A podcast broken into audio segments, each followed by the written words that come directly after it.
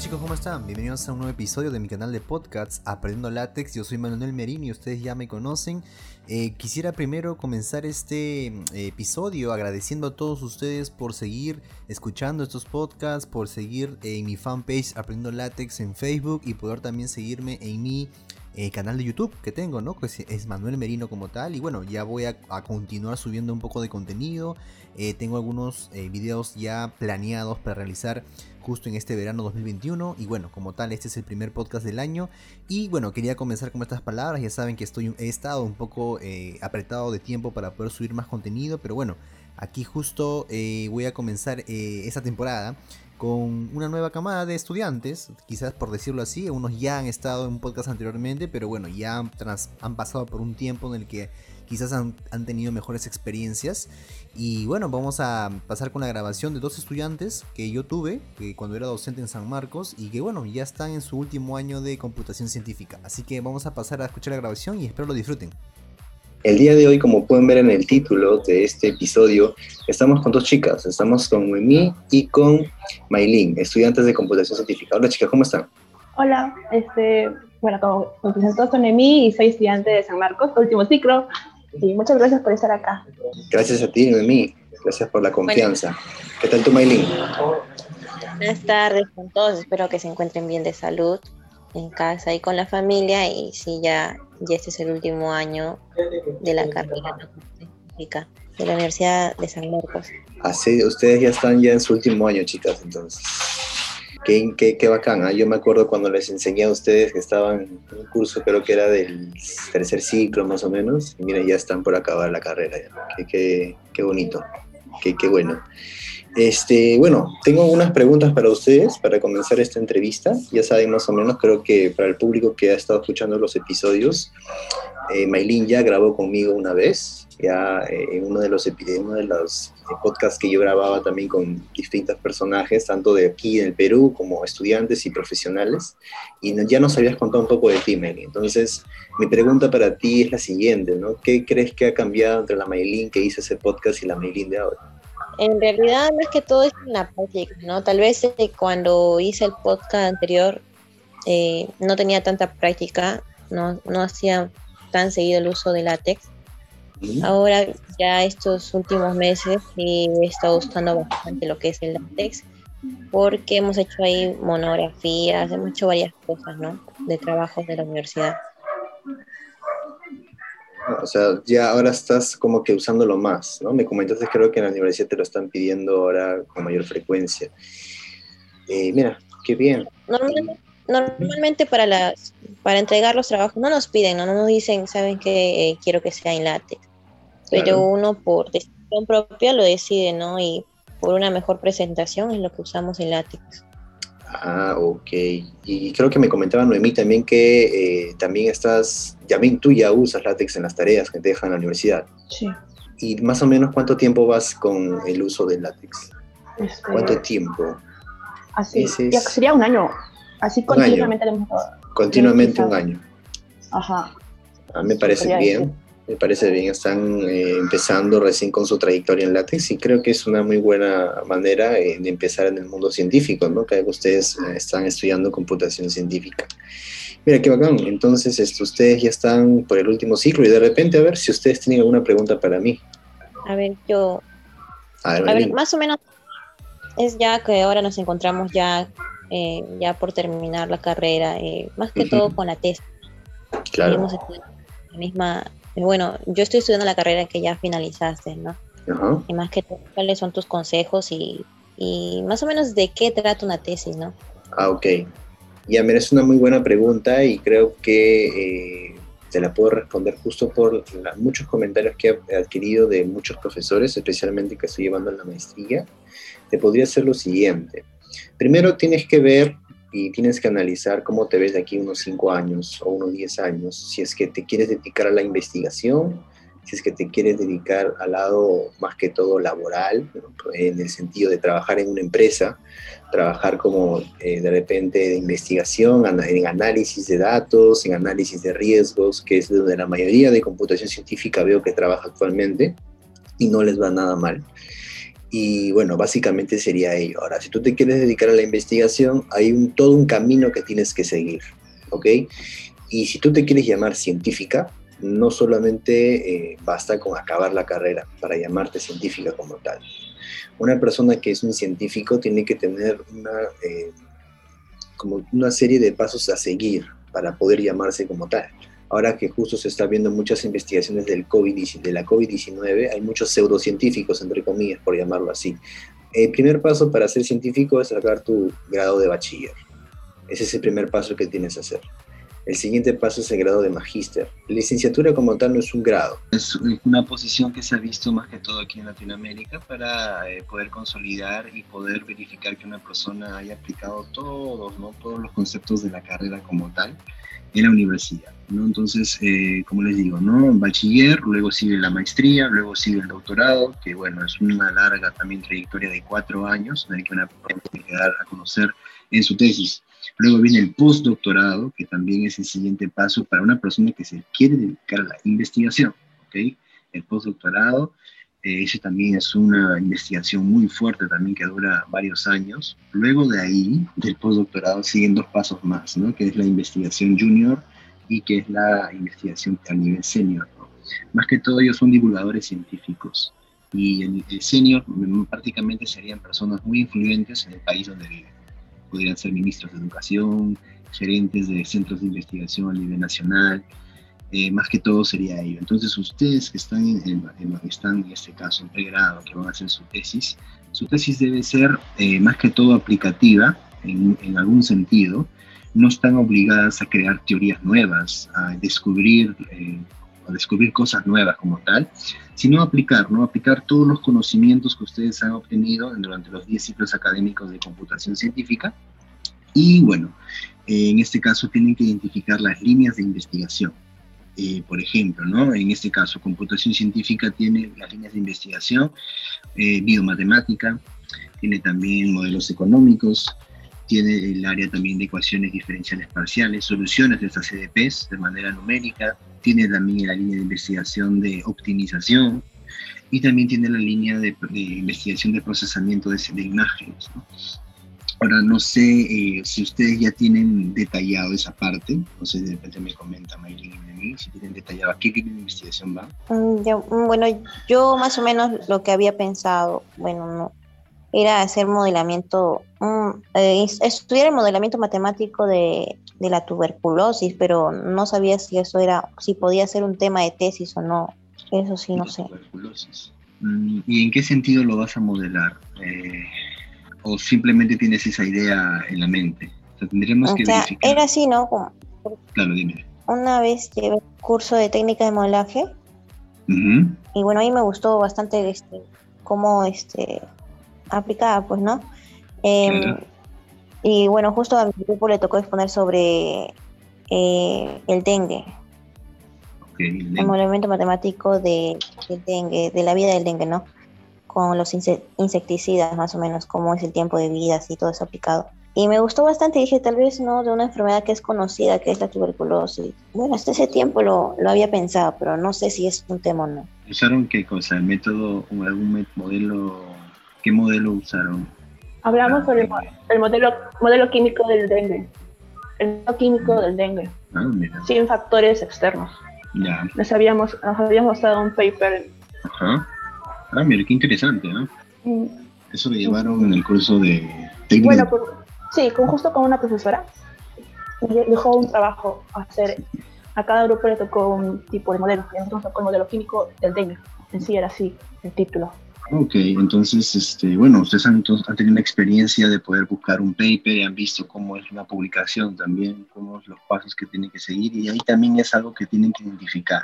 Entonces, por lo que veo, ustedes se quieren, se quieren ir por la biomatemática, que es una, una, parte muy bonita también, que en ciencia se basa en diferentes tipos de ecuaciones diferenciales, eh, tanto continuas como discretas, especialmente las ordinarias en sistemas o también las parciales. Pero bueno, aquí también ustedes tienen que aplicar con mucha teoría, ¿no? La parte de la existencia, unicidad, convergencia de una ecuación diferencial, tienen que estudiar esa parte, de ver diferentes teoremas, aplicarlos, más que todo, no demostrarlos como tal, porque ya están demostrados, no tienen que demostrar nada nuevo. Eh, y bueno, ¿no? crear la parte eh, aplicativa en este caso. Ah, también, bueno, no se van a copiar de una investigación como tal, tienen que dar un cambio a algo que ustedes han visto y creen que puedan aportar, en este caso, a la comunidad, ¿no? de cierta u otra manera. Entonces, eh, primero, yo lo que yo les recomiendo es que ustedes hagan como un tipo de proyecto de tesis, porque bueno, es el primer paso que tienen que dar para presentar su tesis, en este caso de grado. Y bueno, el proyecto de tesis eh, tiene todo una, eh, una, parece, todo un conjunto de pasos que tienes que seguir, ¿no? Como una estructura más que todo. Tienes que hablar sobre la situación problemática, plantear tu problema, realizar las preguntas, ¿no? Las, preguntas eh, que justo son el planteamiento del problema, en una pregunta general, unas preguntas específicas, tienes que hablar de la justificación de tu investigación también. Miren, todo esto tienen que tener en cuenta ustedes. ¿Por qué vale la pena investigar lo que estamos haciendo? ¿En qué voy a aportar? ¿Vale la pena aportar, hacer esta investigación o no? ¿Se dan cuenta? También tienen que averiguar diferentes tipos de antecedentes. Y existen diferentes tipos de antecedentes tanto los locales, que son en la San Marcos, tanto de maestría, de doctorado quizás, donde se pueden guiar ustedes. Y bueno, más que todo sería ello, ¿no? Eh, tener esa, ese planteamiento, también hacer su base teórica, qué cosa, qué teoría van a agarrar para poder eh, presentar la, la, investigación que ustedes van a hacer. Y bueno, también te pide más o menos como una estructura en tiempo, cuánto te vas a demorar para poder hacer la tesis, ¿no? Pero bueno, ya cuando ustedes vayan a hacer el siguiente paso, que es la maestría, que sería interesante que lo hagan, dependiendo cuáles son sus intereses, ya se van a dar cuenta que esa estructura también es muy importante como tal, ¿no? Porque es como tal, eso también me piden para hacer mi proyecto de tesis, y yo estoy haciendo mi proyecto de tesis.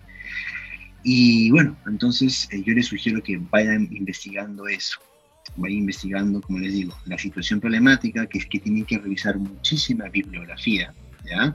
Mucha bibliografía, tienen que presentar de qué trata el problema que ustedes van a investigar. En este caso, ustedes dicen que era de la tuberculosis, ¿no? La tuberculosis, si no me recuerdo, creo que mencionaron. Creo que Melín me, comentó sobre la tuberculosis. Manuel, tengo otra pregunta. Y bueno, a mí me han comentado mucho que la tesis se puede hacer entre dos personas, presentar, o en San Marco no está. Quitaría un poco de, de peso, ya porque muchas de las personas, por ejemplo, yo que he tenido la oportunidad de llevar seminario de tesis con Luyo, eh, el profesor siempre te presenta, o sea, tu tesis es como tu carta de presentación, si es que te quieres ir al extranjero, por ejemplo. Él presenta eso y en el extranjero lo ven y si ves que lo has hecho con otra persona, como que te quita, quita peso. Para de poder hacerse, tengo entendido que no se puede. Lo que puedes hacer es un paper, sí, pero no una tesis como. Manuel, yo también tengo una pregunta. Este, como sabes, nosotros, bueno, ambos son investigaciones. Claro, son investigaciones. O sea, ¿quieres ver qué diferencia hay entre ellos dos? Claro. A ver, eh, por ejemplo, cuando llamas tesina, yo he visto varios de mis compañeros que han llevado el curso, por ejemplo, de, eh, de titulación. Hay un curso que tú llevas eh, que creo que son dos tres meses. Apruebas, haces una investigación que se llama tesina y te dan tu título. ¿no? Y yo he visto el nivel de las, de las investigaciones. Eh, son un poco más suaves a diferencia de hacer una tesis, en la tesis es un poco más rigurosa en la teoría, en la, la rigurosidad del tema de, las, de la revisión bibliográfica. Una tesina más que todo, yo creo, bueno, si ustedes van a hacer este tipo de investigación, de, o sea, si van a dedicarse a la biomatemática, ustedes están seguras, deberían buscar a un profesor desde ya, que ya les comience a orientar. ¿no? Yo creo que esa sería la primera opción. Por ejemplo, yo creo que la profesora Roxana López sería la indicada para ustedes. Yo he visto de cerca ¿no? cómo la profesora este, eh, recomienda a sus, estudiantes, eh, he visto cómo les manda a estudiar diferentes papers, que se coman los papers, ella te hace exponer eh, en diferentes reuniones que entre ellos hacen y te propone temas también, ¿no? Y te dice, esto, esto podría sacar de aquí, esto te podría sacar de aquí, y también te aconseja muchísimo. Entonces yo creo que en este caso necesitas primero un especialista en el tema para que te oriente qué tan básico podría ser tu tesina, ¿ya? porque tampoco es algo boom, eh, creo que el más, el más fuerte es la tesis, pero aún así, ¿no? Necesitas, yo no soy, por ejemplo, de la línea de biomatemática, ¿ya? No, no, por ejemplo, no te podría aconsejar un tema como tal de la biomatemática, porque de repente eh, necesitas más cosas. He visto que se necesitan muchísimas cosas, muchos conceptos, hasta he visto que le meten análisis complejo, algunas cosas interesantes también, pero por eso necesitas tú eh, más o menos ver ello, trata de contactarte con esa profesora y bueno, ahí más o menos creo que verías tu, tu, respuesta como tal. Creo que si estás en tu último año deberías ya dar el primer paso. Manuel, también he visto que en nuestra carrera se puede agarrar el área de, de, la economía, los modelos económicos. Sí, hay muchos modelos económicos basados en ecuaciones diferenciales parciales, especialmente también estocásticas, y creo que sí se puede. No me dedico tampoco a eso, pero tengo entendido que hay un profesor que es profesor Serpa, que me parece que estudia economía y matemática. Me parece que él está dedicado a eso, ¿no?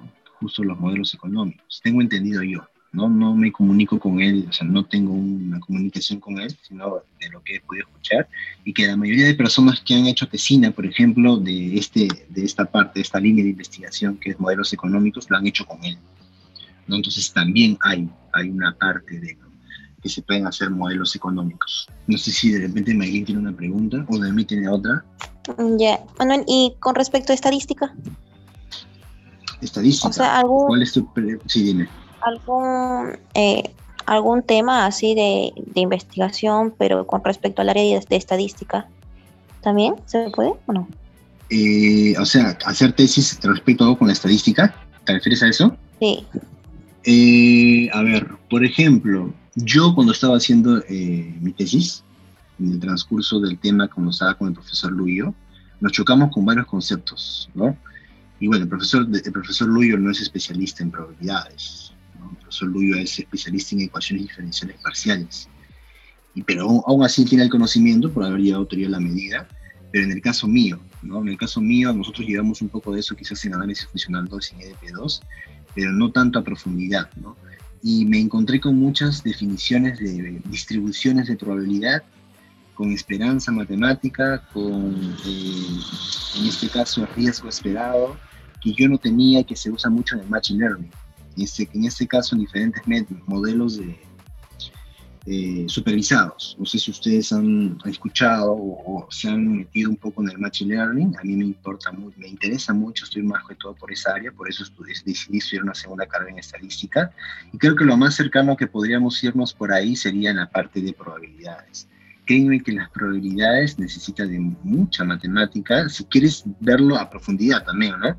Necesita la parte de teoría de la medida, no sé si ustedes han llevado ya teoría de la medida, eh, el tema de los sigmas álgebras, eh, qué es una medida, qué es una función medible, diferentes tipos de integral, integración, en este caso de Riemann, etc. Todo esto, las probabilidades se basan en ellos, en este caso para poder definirlas adecuadamente, en un espacio de probabilidad borelianos, etcétera. Entonces, eh, yo creo que podría hacerte por ahí. Es uno de los temas más complicados, déjame decirte, pero si quisieras algo de, estadística por ahí, creo que te irías por probabilidades y dándole solución o estudiando algún método de machine learning, por ejemplo, como que yo estoy haciendo. Estoy analizando o estuve analizando el riesgo de equivocarse en realizar un pronóstico. Y lo ideal era poder minimizar ese riesgo. ¿Y cómo lo minimizaba? Usando optimización teoría de la medida y probabilidades. Y eso era un tema pero bien complicado. Se me complicó muchísimo. Y por eso me encontré con la necesidad de hacer una maestría en estadística matemática. Por ahí, mira, por ahí iría tu línea, si es que deseas, ¿no? Hacer eso. Mm, ya, y la maestría en bioestadística, más o menos, ¿de qué, de, ¿en qué consiste? Bueno, tengo, eh, sí, la maestría en bioestadística es más que todo eh, más aplicable que la de estadística matemática.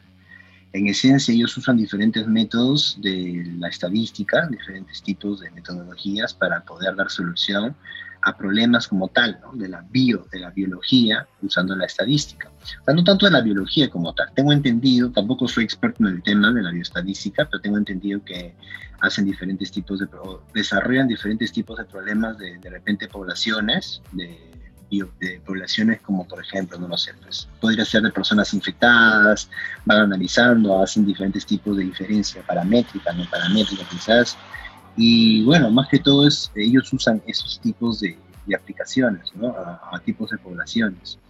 pero la estadística matemática como tal va más allá. En, este caso es el soporte, la teoría matemática que está en las probabilidades, en la diferencia, en el tema de, también de análisis multivariante.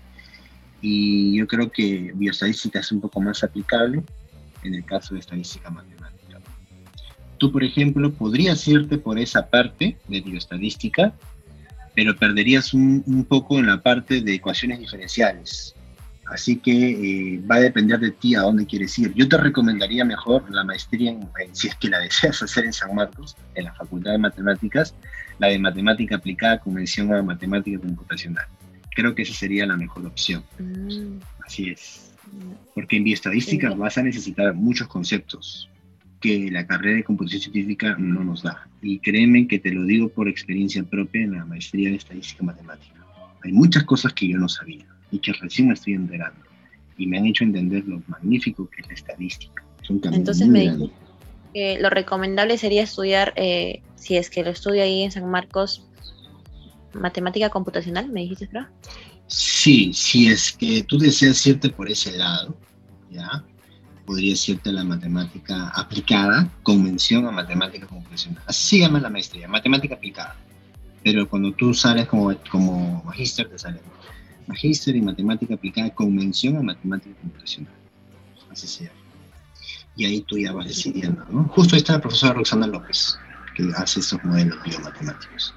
Y creo que por ahí te podrías ir. Porque si tú haces bioestadística como tal, te vas a perder de toda esta parte matemática y más te vas a ir en los conceptos estadísticos y probabilísticos, que no los tienes. Y no los tienes no es porque tú tengas la culpa, no lo tienes porque tú no has estudiado eso. ¿Te das cuenta? Y esa sería la diferencia. Solamente hemos llevado curso de estadística nomás. Sí, ese curso créeme que no es suficiente. Así es, no, es suficiente llevar solo ese curso para llevar esa maestría. Podrías llevarlo sí, pero te va a costar un poco. Claro. Tienes que estudiar muchísimo, leer muchísimo para poder dedicarte a esta parte. Y bueno, como tal, tienen que hacer obviamente su tesis en látex, ¿no? Definitivamente. Definitivamente. ¿Qué más, chicas? No me voy a preguntar, no sería. Preguntas muy interesantes, ¿sabes? El Word hay que dejarlo los cachimbos. sí, justo, bueno, yo estoy llevando con cachimbos. He tenido problemas por hacer en látex con muchas personas, pero a veces sí ya me tocó, ya hacer en Word, pero bueno, en fin, era lo que tocaba. Así pues, chicas, de repente, no sé, ¿no emiten alguna pregunta? ¿O yo les hago preguntas? ¿O tú quieres más preguntas, Meilín? Mm, no, yo ya no. ya bombardeaste. Manuel, este... Dime. Con respecto al bueno, el curso Métodos Numéricos que llevamos, y bueno, el profesor Loris nos había recomendado que para continuar con ese curso tendríamos que haber este, ecuaciones finitas, si no me equivoco, hay un curso electivo. Elementos finitos. Elementos finitos. Eh, ¿qué, temas, ¿Qué temas podríamos, si queremos abarcarnos en los métodos, como para tesinas o tesis? Ah, tienes muchísimos. Justo yo estuve dando una asesoría a una amiga que tengo en Reino Unido y estábamos haciendo elementos finitos. Elementos finitos tiene una, aplicación inmensa. Es mucho, los elementos finitos, en este caso el método de elementos finitos, lo que trata es de solucionar ecuaciones diferenciales parciales con ciertas condiciones en frontera. Entonces, eh, las aplicaciones son muchísimas, porque existen muchos modelos o muchos EDPs que están, han sido modelados y que tú lo puedes dar solución con este, con este tipo de métodos, ¿no? Y es muy interesante y también es muy, a ver, ¿cómo te digo? Tiene mucha teoría, ¿ya? Y si lo quieres llevar como tal en una tesis, tienes que leer muchas cosas. Eh, va a depender eh, de qué tanto le quieres dar. He visto aplicaciones tanto para la simulación de algunas superficies, para ecuaciones de calor, ecuaciones. No sé si en algún momento ustedes, bueno, Maylin de repente que, tiene mi, WhatsApp ha visto algún estado que hice algún tipo de simulación. Justo eh, estaba como calentando un pedazo de metal y se cambiaba de color el metal. Entonces, eso fue, por ejemplo, una simulación que hice con elementos finitos usando Python. Tiene una gran gama de, aplicaciones. Te recomiendo que puedas visitar, por ejemplo, la página Phoenix Project, es un entorno que ha sido creado para usarlo con Anaconda y que tiene ya varias cosas hechas para hacer elementos finitos. tienes que usar diferentes tipos, otro tipo de aplicación que es un visualizador. En el caso mío usé ParaView, en el que Phoenix Project lo que hace es solucionarte la EDP y te exporta un archivo, un archivo medio raro, no me acuerdo exactamente la extensión. Y el visualizador, como ParaView, te hace que puedas observar como tal la superficie. Y en este caso lo puedas mover en un tiempo y se vea la simulación de la superficie. Por ahí tengo, me parece, algún tipo de, fotos, que ahí se los, se los voy a pasar para que vean cómo es Phoenix Project, pero si es que te interesa eso, es la continuación de Prora 4. Ustedes en Prora 4 creo que han visto al final elementos finitos, algo por ahí. No sé si, no sé si recuerdan, han podido dar solución a unas CDPs y prácticamente todo la... Yo también llevé, yo llevé, por ejemplo, el selectivo. Yo llevé elementos finitos como electivo y me pareció muy interesante. Y si lo van a llevar, eh, presten atención al profesor Loli porque lo hace muy bien incluso. Y bueno, este, más que todo sería eso, elementos finitos. Simplemente es un método de EDPs, un, método muy interesante por dentro, porque da solución a las EDPs, de, llega un momento que lo da, da aproximación de forma matricial. Y bueno, tienes que dar solución a ese sistema de ecuaciones que presentas y ahí se complica también la cosa de forma computacional. gracias, Manuel. A ver, chicas, una consulta. ¿Ustedes cuántos selectivos les falta para acabar la carrera? ¿O ya llevaron todos sus selectivos? Mm, dos. Les falta dos. ¿Y llevarían el electivo de inteligencia artificial? ¿Llevarían el electivo de inteligencia artificial o no están sus, en sus proyectos?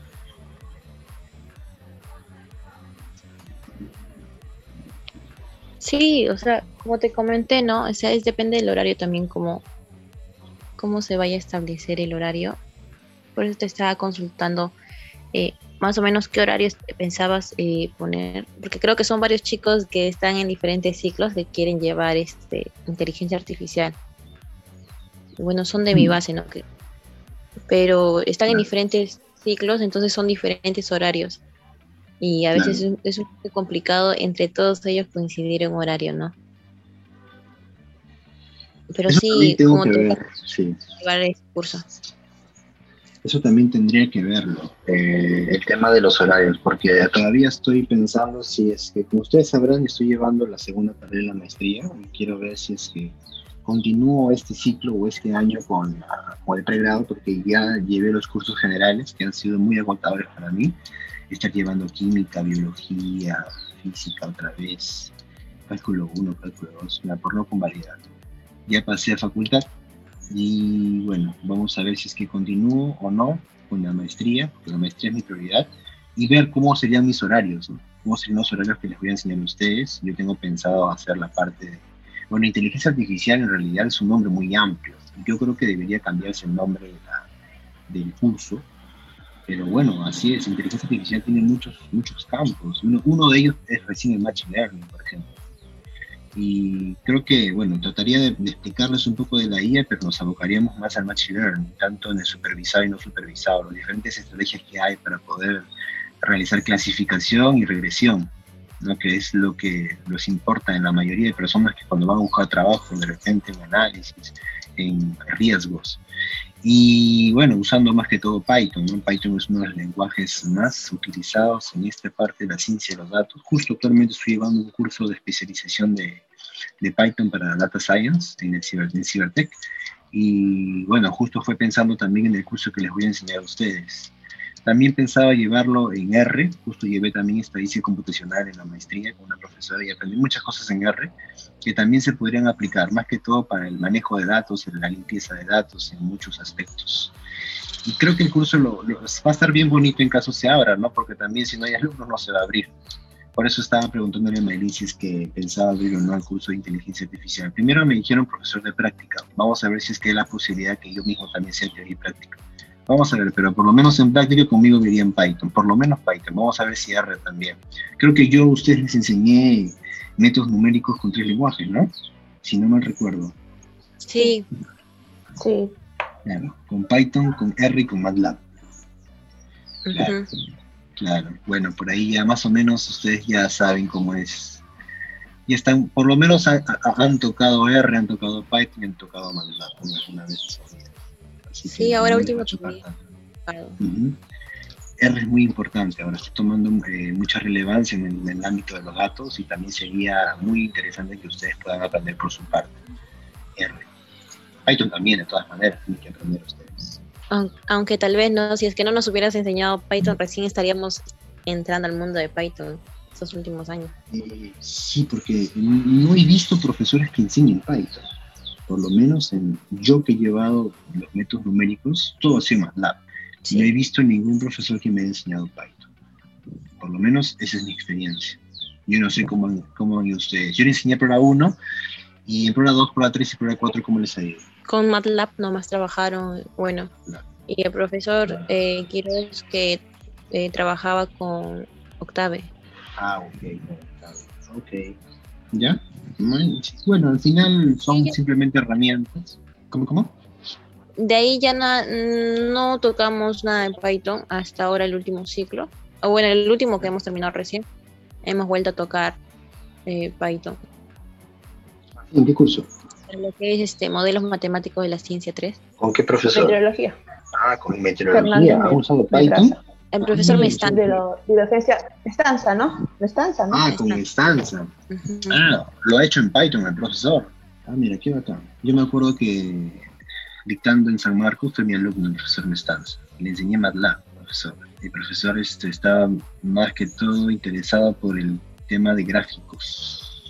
Y le enseñé el tema de gráficos, aprendió y nunca más vino. Pero bueno, qué, chévere que haya hecho en Python, me parece bien. Me parece que él usaba más Fortran, creo yo, no estoy seguro. Fortran también es un, lenguaje potencialmente muy usado en la parte científica. Y C++ también. Entonces, si en algún momento, por ejemplo, que me comentaron, quieren hacer, en este caso, eh, elementos finitos, muchos de, los, de las implementaciones están hechos en C++ o en lenguaje C, secas. Así que mm, por ahí también sería. Como te digo, va a depender de lo que quieras hacer. Visiten, visiten la página de Phoenix Project, por ahí les voy a dejar la página oficial y van a ver todas las cosas que se pueden hacer con los elementos finitos.